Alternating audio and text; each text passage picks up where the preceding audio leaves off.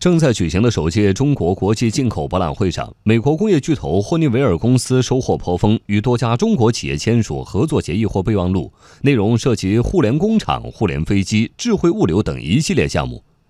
霍尼韦尔是美国一家世界五百强企业，在进博会智能及高端装备展区设立展台，展示为产业工人设计的新型智能穿戴设备、智能网关等先进工业互联产品和技术。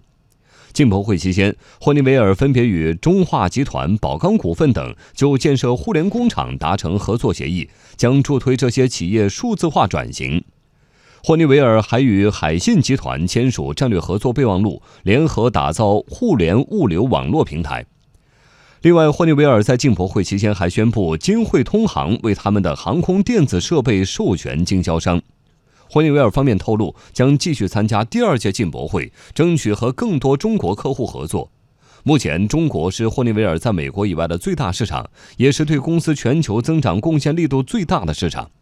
除霍尼韦尔之外，这次参展的美国企业还包括通用电气、波音等知名企业。许多中小企业通过美国地区商业协会组团参展等方式出现在进博会上。